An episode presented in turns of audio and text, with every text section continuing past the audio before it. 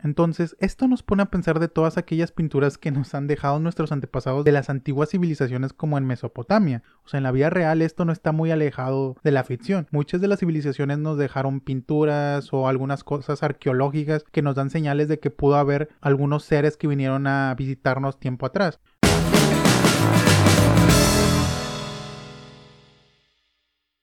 Hola a todo mundo, bienvenidos a un episodio más de este podcast Caverna Soledad.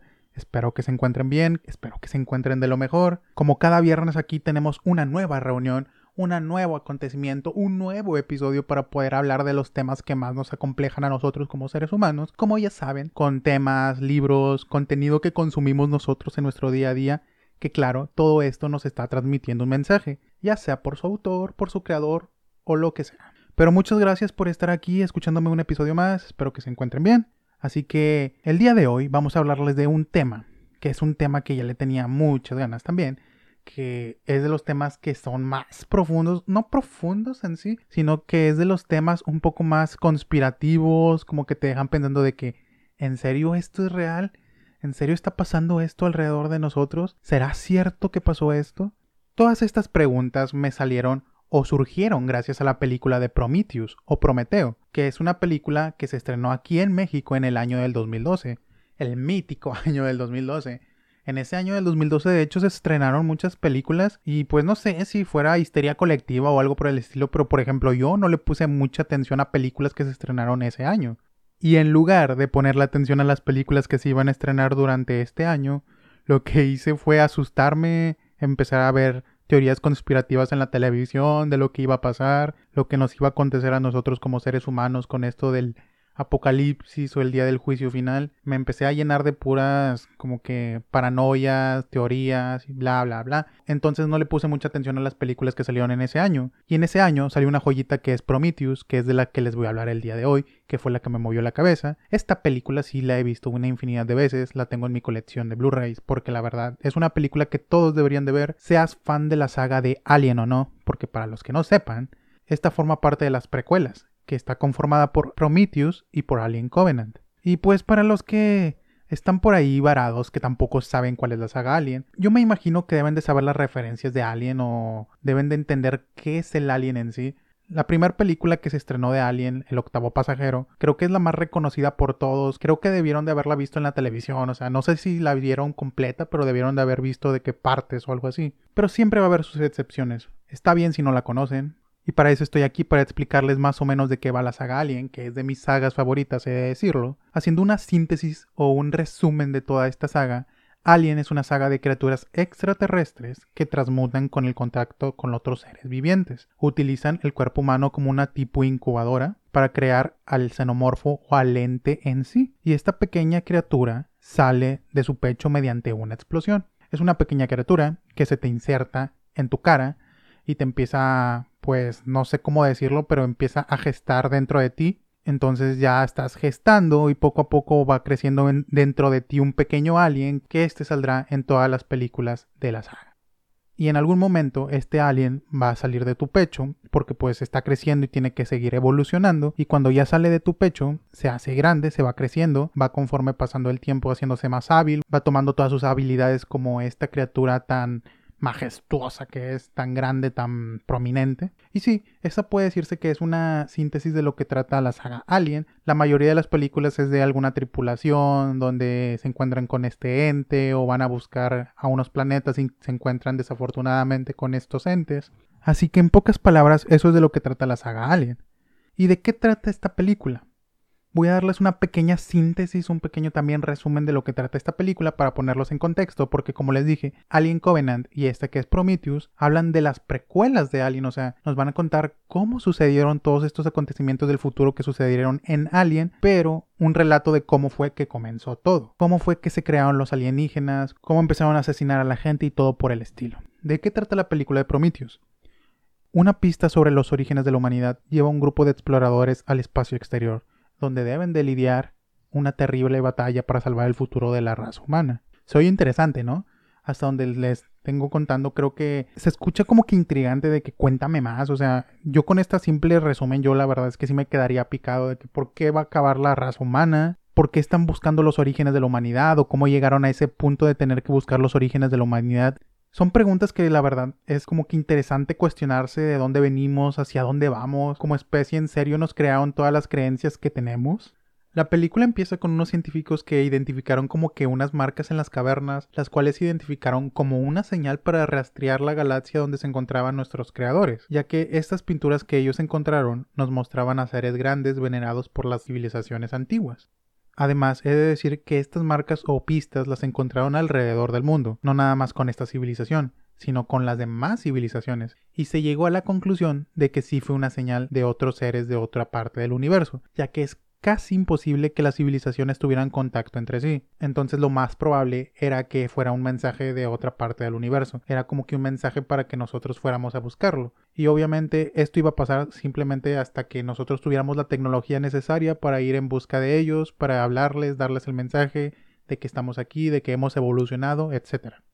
Entonces, esto nos pone a pensar de todas aquellas pinturas que nos han dejado nuestros antepasados de las antiguas civilizaciones como en Mesopotamia. O sea, en la vida real esto no está muy alejado de la ficción. Muchas de las civilizaciones nos dejaron pinturas o algunas cosas arqueológicas que nos dan señales de que pudo haber algunos seres que vinieron a visitarnos tiempo atrás. No sé si han escuchado este tema en muchas partes, ya sean documentales, películas, series. Es un tema que es muy ahondado y es un tema con mucha conspiración, con muchas teorías. Creo que es un tema que le puede sacar mucho jugo de dónde abordar. Muchas teorías nos hablan de que ellos nos ayudaron a crear nuestras estructuras, muchos de nuestros conocimientos o de lo que somos hoy en día. Entonces, no estamos muy alejados de lo que podría ser esta película, la teoría que nos plantea. Por eso opino que esta película está hecha también para aquellos que son conspiranoicos, que les gustan las teorías conspirativas, de dónde vinimos, los seres que vinieron a visitarnos, quiénes son, son alienígenas, por qué nos crearon. Creo que todo esto es un tema demasiado interesante que no necesitas ser un fan de la saga de Alien para entretenerte con esta película, simplemente con tener esa curiosidad o esa o esa espinita de cuestionarte de la realidad donde vivimos. El punto central de la película es que nos cuestiona sobre dónde venimos realmente. ¿Realmente venimos donde nos han inculcado las ciencias y las creencias religiosas? Porque hay muchas teorías de dónde viene el ser humano. Y pues aquí a lo largo de este episodio vamos a ahondar a muchas de ellas, vamos a escuchar. Esto simplemente es algo subjetivo, son opiniones. Esto no va a ser la realidad absoluta, obviamente, pero es interesante ver o abordar desde el punto de cada una de estas teorías. Y esta pregunta sobre dónde vinimos realmente ha sido una pregunta que ha complejado a la humanidad a través del tiempo, incluso a muchos filósofos. Y no solo filósofos, yo siento que esta es una pregunta que ha cuestionado a muchas personas, a muchas personas que siempre tienen esa duda de dónde viene el ser humano, hacia dónde vamos como especie. Alguna noche estrellada en la que nos pongamos a ver las estrellas y nos pongamos a ver las estrellas fugaces y todo por el estilo y nos cuestionamos de dónde venimos realmente, es ahí donde surge la curiosidad en todos nosotros también, no solamente en filósofos. Creo que a más de uno nos ha pasado que nos hemos planteado esa pregunta que ¿de dónde venimos realmente? Si tomamos en base a la película, nos habla de que nos crearon seres superiores a su imagen y semejanza, y ellos nos colocaron en la Tierra y siguieron plantando vida en otras partes del universo. También quiero recalcar que a estas personas los llamaron en la película ingenieros. ¿Por qué ingenieros? Porque estos científicos que descubrieron esto en las cavernas los decidieron llamarlos ingenieros por el simple hecho de que ellos nos crearon a nosotros. Ellos son nuestros creadores y nos diseñaron. Nosotros siempre fuimos su experimento, siempre estuvieron siguiendo nuestro paso y nuestro comportamiento, cómo nos íbamos desarrollando como especie, cómo nos comportábamos unos con los otros, cómo fuimos creciendo, cómo fuimos evolucionando tanto tecnológicamente, en la cadena alimenticia, en todos los sentidos, cómo fuimos creciendo, incluso hasta los conflictos que tuvimos nosotros mismos como especie, ¿por qué no? Y si nos damos cuenta, es como nosotros también actuamos en los experimentos científicos como con las bacterias. Nosotros también hacemos esto de ver cómo van evolucionando y cómo se van comportando en diferentes ambientes o en diferentes situaciones. Y es lo que hicieron nuestros creadores, que en este caso en la película son los ingenieros estuvieron viendo cómo nos estábamos comportando con el paso del tiempo. Nosotros mismos jugamos a ser dioses en la vida real también y manipular u observar todo aquello que nos rodea, ya sea en nuestro entorno natural, en la inteligencia artificial o experimentos biológicos. Nosotros jugamos con muchos tipos de vida también. Y es aquí donde nos planteamos la pregunta, ¿acaso nosotros también seremos experimentos de otras personas superiores a nosotros? Es interesante también esta pregunta. Ustedes díganme en sus comentarios en Instagram, en el podcast arroba caverna soledad, así me encuentran. Según la película, ¿por qué nos crearon? Simplemente, la verdad, Nos crearon como un experimento más, no somos algo especial, simplemente nos crearon. Tal vez éramos parte de un experimento evolutivo, tal vez no éramos el producto final, querían ver cómo nos desarrollábamos, así que no tienen una razón en sí concreta de por qué nos crearon. Tal vez somos parte de una escala evolutiva para ellos, no lo sé. Además, tiempo después en la película nos damos cuenta de que los ingenieros quieren acabar con la raza humana, o al menos ese era su plan base hasta que se intrincó por factores con su arma biológica, que terminó exterminando a la misma flota de ingenieros. Ellos tenían un arma biológica para acabar con toda la especie o con toda la raza humana del planeta, y querían destruirnos debido a que la humanidad se niega a aceptar la muerte con el paso del tiempo. Siempre nos enfocamos a alargar la vida. El ser humano, por excelencia, siempre ha querido vivir más, poder experimentar más tiempo a este mundo llamado vida. Y esto iba en contra de las creencias de los ingenieros, ya que ellos tenían como que una estabilidad en cuanto a los sacrificios, en cuanto a la vida, en cuanto a la muerte, y al ver que nosotros los seres humanos nos estábamos alargando de más y no queríamos aceptar la muerte como tal, habían visto a su experimento como que algo falló, como que no estaba bien, y para esto decidieron volver a reiniciar el experimento. ¿Y de qué manera reiniciaron el experimento? Acabando con todos y volver a plantar vida en la Tierra. ahorita mi mente está explotando con todo esto, pero, pero es cierto, porque el ser humano siempre quiere vivir más, tiene esa ambición de querer experimentar más en esta vida tan bella. Además de lo que ya les dije de por qué decidieron exterminarnos, también pudo deberse de que los seres humanos nos volvimos muy violentos y deciden exterminarnos para volver a empezar con el experimento. También es una de las razones válidas por las que quisieron acabar con la raza humana. Porque somos humanos que siempre están en conflicto, siempre estamos peleando entre sí, nunca tenemos una estabilidad entre nosotros.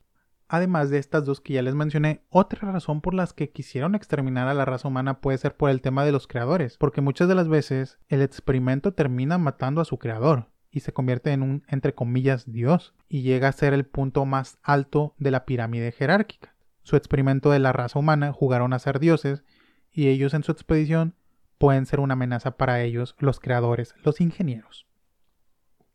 Antes de tener esta idea de destruir a la raza humana, una teoría que ahonda la película ya sea por internet, de hecho creo que también el director de la película dio un comentario sobre esto, Ridley Scott, que los ingenieros en un punto de la humanidad nos mandaron una señal de paz para terminar con la violencia entre nosotros mismos, ya que siempre estábamos en conflicto que era una de las razones por las que también querían exterminarnos, o que decidieron que su experimento falló. Entonces ellos mandaron a uno de ellos para ver si podían detenernos, para ver si podíamos tener una paz entre nosotros. Nos dieron una oportunidad para redimirnos, para ver si valía la pena seguir con el experimento. ¿Y qué fue lo que pasó? Hubo una crucifixión. No sé si les explotó la cabeza con esto que les acabo de decir, pero yo cuando lo leí o cuando supe de esta teoría quedé totalmente impresionado, no me la creía, la verdad es que es algo impresionante porque mezcla muchas cosas de la religión con la película y esto nos mete aún más al mundo conspiranoico de lo que realmente está pasando en la vida. Pero como les digo, esto no es la verdad absoluta, esto simplemente es una teoría, es una película, así que hay que tomarlo como tal. Entonces, avanzando con la película, cuando deciden despertar al último ingeniero que quedó, porque como les digo, ocurrió una catástrofe entre ellos y el arma biológica terminó matándolos a ellos y no llegaron a la Tierra a destruirnos. Entonces, cuando despiertan al último ingeniero y ve enfrente a David, que David es Michael Fassbender, que es un androide, la creación de un humano, se da cuenta de que su experimento, la raza humana, está jugando a ser Dios, a crear nuevo tipo de vida. Y en cualquier momento, su experimento, que es la raza humana, puede derrocarlo de su mandato como pilares espaciales. Al ver esto, al tener esta situación, reanuda con su tarea de terminar con la raza humana, empieza a atacar a todos los humanos que están ahí con el androide, con David, y va hacia el mando de la nave para seguir llegando al planeta Tierra y mandar esta especie de líquido negro que acaba al instante con todas las personas, o que los muta, o que se convierten como que en alienígenas. Y esto es lo que conecta la saga Alien con esto, que este líquido negro, que es un líquido que sale en la película, que supuestamente este líquido puede crear vida y destruir vida como tal. Como les digo, esto es el arma biológica de ellos, pero también este líquido sirve para crear vida, depende con quién se junte, porque al momento que inicia la película, como vemos, este líquido negro se junta con un ingeniero y crea vida, que quiero creer que es la vida de la Tierra, no sé, esto también puede ser muy subjetivo. Pero bueno, regresando, entonces reanuda con su tarea de acabar con la raza humana y mandar un arma biológica hacia allá. Y si nos ponemos a pensar, otra razón por la que quieren exterminar a la raza humana es que también podemos ser un paso en parte para la evolución de lo que querían lograr de sus experimentos. Tal vez a lo que querían llegar ellos era un xenomorfo final, a un ser perfecto, a un ser, no sé si hostil o un ser que podría comportarse en distintos lugares, pero tal vez ese era su objetivo final, terminar con los xenomorfos. Tal vez por eso estaban experimentando con nosotros, tal vez nosotros en un futuro convertirnos en xenomorfos, que los xenomorfos son los aliens, esos que les hablé al inicio que incubaban dentro de nuestro pecho y todo por el estilo, a esos les llamamos los xenomorfos. También, si nos ponemos a pensar otra idea, toda esta película va en contra del darwinismo, porque en sí nuestros creadores son seres espaciales, no venimos del mono ni nada por el estilo, según la postura de esta película. Y es interesante analizar este punto porque pues el saber que otros seres más avanzados que nosotros nos crearon es algo que nos explota la cabeza, es algo que ni siquiera podríamos creer. La ciencia nos ha inculcado que nosotros siempre hemos ido evolucionando por nosotros mismos, por nuestro entorno, con el paso del tiempo. Pero, oh sorpresa, esta teoría nos dice todo lo contrario. Somos un experimento más de seres superiores a nosotros. Regresando un poco a la película, irónicamente en la película, la creación de la creación ha hecho otra creación. Porque pues sí, la creación somos nosotros, la raza humana, de la creación, que fue este David, el androide, ha hecho otra creación, ya que David el androide empieza a tomar decisiones propias ya que su creador principal, el dueño de Wayland, muere. Y pues este fue el que financió todo el viaje espacial para llegar a conocer a nuestros creadores. Y este David, este androide, empieza como que a tener decisiones propias y esto nos vuelve a retomar el tema que hablamos en episodios anteriores sobre el libre albedrío. Este androide empieza a interactuar con este líquido negro que utilizaban los ingenieros para experimentar y crear vida. Él se enfoca mucho para crear un organismo perfecto, como que se mete mucho el tema de la creación y él también quiere ser parte de la creación. Y esta creación que él está generando, que es el alien como lo conocemos, el xenomorfo en sí, es resistente a todo tipo de clima, con todas sus habilidades al límite y es ahí cuando David crea al alien que todos conocemos en todas las películas. Este comentario que les acabo de decir ya es un poco de la película de Alien Covenant, así que si quieren ver las dos se las recomiendo mucho, Prometheus y Alien Covenant.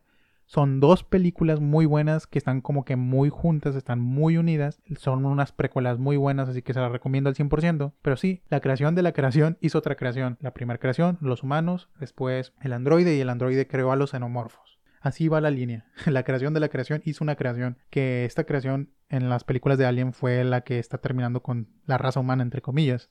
Y ya no les quiero contar más de Alien Covenant, lo demás que hace David, que hace con los ingenieros o cosas por el estilo para que lo vean y sigan como que intrigados con el tema. Son películas muy buenas, se las recomiendo. Regresando al tema de la bacteria negra o no sé qué sea, de estas precuelas de Alien, muta todo aquello que toca, a cualquier ser vivo que toca. Este líquido negro fue creado por los ingenieros, según entendemos en las películas, y en base a eso crear vida en la Tierra y en otros planetas. Una pregunta que a mí me surgió en particular de la película es ¿quién es el creador de los ingenieros? Porque pues ya sabemos que los ingenieros son los creadores de la raza humana. Pero en sí, ¿quiénes son los creadores de los ingenieros? ¿Hay un ser superior a ellos? ¿De dónde vienen? ¿Quién fue el que los creó? ¿Cómo se fueron desarrollando? Son tantas las preguntas que nos dejan estas películas que me ponen a pensar y me empiezan a volar la cabeza y pues no puedo con tanto. sí, creo que estos temas que te ponen a pensar y que te sacan de tu zona de confort y que dices de que qué es lo que realmente está pasando, de dónde vinimos, quiénes son ellos, qué está pasando con su entorno, por qué hacen esto, qué es esto que están tomando. Son de mis películas favoritas, porque siempre te están dejando como que cuestiones. A muchas personas les van a aburrir este tipo de películas, y se entiende y se respeta. No todos tenemos los mismos gustos. Muchos nada más quieren ver una película para divertirse y pasar el rato, y se acepta. Pero en particular, sí, a mí siempre me gusta que una película te vaya dejando como que esas incógnitas, como que te deje esa semillita de curiosidad, como yo les digo también cuando escuchen estos podcasts, que les deje al menos una semilla de curiosidad de lo que, de lo que les esté hablando, ya sea películas, libros, series. Es mi objetivo principal y creo que también es el objetivo principal de este tipo de películas y creo que lo lograron con creces, pues al menos en parte a mi persona. Avanzando, además de las preguntas que me dejó toda esta película y todas las cuestiones y todos los pensamientos, ideologías y posturas, que me volaron la cabeza, como ya les digo. Quiero complementar que a pesar de todas las creencias que existen en la actualidad sobre de dónde viene el ser humano, ya sea por religiones o lo que nos dijo Darwin en la ciencia, existen otras teorías que se han planteado también estos años que me parecieron interesantes sobre este tema. Y también quiero saber su opinión. ¿Ustedes qué opinan? ¿Cuál creen que esta sea de la teoría que más les llama la atención de que dirían? Esta teoría podría ser, esta teoría me resulta muy interesante, quiero escucharlos también ustedes, así que ahí me mandan un mensaje en arroba caverna soledad, todo junto, en Instagram o en Facebook, caverna soledad, así como lo encuentran en Spotify. La primera teoría es la que ya hemos ahondado alrededor de este capítulo, que nos han creado los extraterrestres es algo que también cabe dentro del abanico de posibilidades de nuestra creación. Así como en la película, a lo largo de nuestra investigación como especie, hemos encontrado pistas de que antes de nosotros pudieron venir seres más evolucionados que a nosotros mismos, ya sean con señales en estructuras, pinturas de nuestros antepasados o formaciones en algunas partes. Pero sí, esta es de las teorías que más suenan.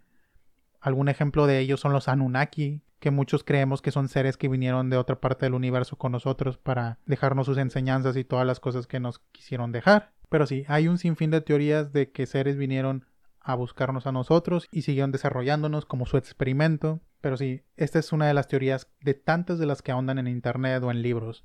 Nosotros somos experimentos de los extraterrestres. Ellos nos plantaron y desarrollaron nuestra vida están probando y experimentando con nosotros. Tal vez estos avistamientos ovnis que encontramos a diario pueden ser como que visorías de lo que estamos haciendo. Tal vez están viendo hacia dónde vamos, cómo es que estamos conformados como especie, cómo nos llevamos entre sí. Puede ser, es una teoría muy loca, no sé, ustedes ya me dirán por mensaje en Instagram o Facebook, pero es una teoría que se fundamenta y que creo que lleva como que en base a la película que ya les hablé de Prometheus. La segunda teoría que me llamó mucho la atención es de que vivimos en una simulación. Una civilización más avanzada que nosotros creó nuestro universo o la percepción de nuestra realidad como un programa de computadora. Esto me recuerda mucho al episodio de Rick and Morty, donde les dije que este Rick creó como que un pequeño universo con vida propia y adentro de ese universo había más vida propia. Bueno, estos son tipos de simulaciones. Entonces es interesante imaginarnos a nosotros como una simulación. Tal vez todo esto que estamos viviendo no es real. Tal vez seres, no sé, tal vez otras personas gigantescas a nosotros, nosotros somos un pequeño espacio de microuniverso, no sé. Tal vez ellos toman nuestras acciones, tal vez ellos dicen qué es lo que tenemos que hacer, tal vez ellos nos tienen calculado todo lo que haremos. Puede que nosotros seamos parte de una simulación, así como también lo trata la película de Matrix, así que así que también es interesante analizar esta teoría. De hecho, ya hay varios experimentos que se realizaron supuestamente donde nosotros estamos creando una simulación. Y pues aquí es donde nos cuestionamos la pregunta de ¿por qué nosotros no lo seríamos? Tal vez realmente somos parte de una simulación. Tal vez otras personas o seres interactúan con nosotros, como ya les dije. La tercera y última teoría habla sobre el multiverso, que creo que de todas las que he mencionado es la más cercana a la realidad. Y esta nos habla que dentro de los multiversos se encuentran dimensiones que forman a un universo infinito. Esto suena muy rebuscado y puede ser muy confuso, pero existen otros universos en dimensiones paralelas apareciendo y desapareciendo constantemente como burbujas. Puede haber y vivir infinidad de nosotros con características diferentes. Ya sea en un universo nosotros somos a lo mejor más gorditos, más flaquitos, o en otro universo nosotros somos los más ricos del mundo, en otro universo no sé, somos futbolistas, somos el mejor futbolista del mundo, y cosas por el estilo. Entonces, esta teoría del multiverso también está muy interesante. Y esto también nos lo aborda mucho la serie de Rick and Morty. Como les digo, es una caricatura que deberían de ver, así como de Midnight Gospel. Rick and Morty también es una muy buena serie de ciencia ficción que nos habla mucho de viajes en el tiempo, multiversos, universos paralelos. Así que se las recomiendo porque también esto ahonda mucho en las teorías que les estoy hablando. Terminando ya todo este episodio que se está haciendo un poco largo y creo que también se está haciendo como que muy conspiranoico, muy pensativo, que nos deja como que ¿qué está pasando aquí? Un dato curioso de la película es que se llama Prometeo, como la nave, y esto hace ilusión al titán de la mitología griega, el cual llevó el fuego o la luz a los seres humanos y fue castigado por ello. Tengo entendido que fue castigado por toda la eternidad a que le picara en el hígado un cuervo o algo así y reviviera constantemente para que siguiera sufriendo. Esto hace referencia a la nave que va en busca de la luz, que en este caso sería la verdad, de dónde viene el ser humano, y al ir hacia allá fue castigado con los eventos que sucedieron en la película que pues si la ven ustedes van a saber más de qué fue lo que pasó, que, que los ingenieros nos querían asesinar y todo por el estilo. Pero sí, entonces terminamos el episodio, creo que son películas muy buenas, Prometheus y Alien Covenant. Espero que les den una oportunidad. Mírenlas, son películas muy buenas, que realmente no se van a arrepentir. La verdad es que a mí me gustan mucho, espero que ustedes también les gusten. Se las recomiendo completamente, arduamente. Les dejo mis redes sociales para que me sigan, manden mensajes, todas las cosas por el estilo. Mi Facebook es Caverna Soledad, así como está en el podcast. Y en Instagram, arroba Caverna Soledad, todo junto y en minúsculas. Espero que se la hayan pasado bien, sigan compartiendo el podcast. Muchas gracias por llegar a este punto del episodio, porque la verdad, qué aguante tienen al escucharme por tantos minutos. Ni yo me aguantaría escuchándome por tantos minutos. Así que agradezco de todo corazón que sigan apoyando con todo el podcast, que sigan escuchando como cada viernes mi, mi opinión y podamos crear un vínculo de conversación entre nosotros. Así que sin nada más que agregar, muchas gracias. Nos vemos la siguiente semana con un nuevo episodio y nos vemos. Hasta la próxima. Adiós.